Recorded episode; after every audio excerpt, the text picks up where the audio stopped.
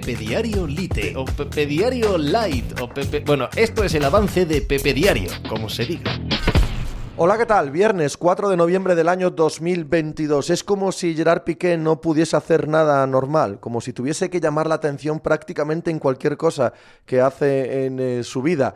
Y bueno, si eso lo ha definido hasta aquí, ¿por qué no lo va a definir en la despedida de, del fútbol profesional? Ayer Piqué pilló por sorpresa al mundo del fútbol diciendo que se retiraba. No es habitual, en modo alguno, que una persona sana, porque lo está para la práctica del deporte, se retire en mitad de temporada. Tampoco es nada habitual que lo haga con la cantidad inmensa de dinero que aún le adeuda su club y que el presidente del Barça, Laporta, dejó claro ayer que aún no habían eh, llegado a ninguna conclusión acerca de cómo hacer el pago en diferido que le deben, el sueldo de este año, el del año que viene, no ha habido, no ha habido ningún acuerdo, simplemente el anuncio de que Piqué lo deja. Además, tampoco es lo más normal que un jugador que le dice a su entrenador en verano, me quedo y voy a pelear por eh, la titularidad o por jugar aquí, traigas a quien traigas, decida dejarlo en noviembre porque tiene por delante jugadores eh, en la plantilla y porque no va a jugar mucho, cosa que ya sabía porque Xavi se lo dijo